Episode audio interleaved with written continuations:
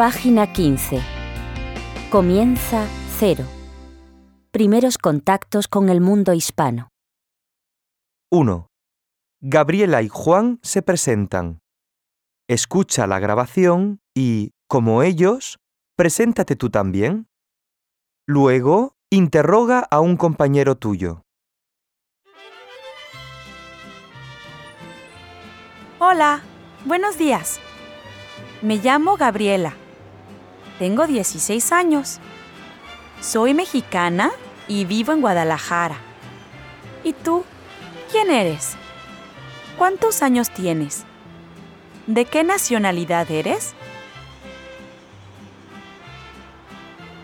Hola, buenas tardes. ¿Qué tal? Yo me llamo Juan. Vivo en Santiago, la capital de Chile. Tengo 15 años. Soy alumno del Colegio Latinoamericano.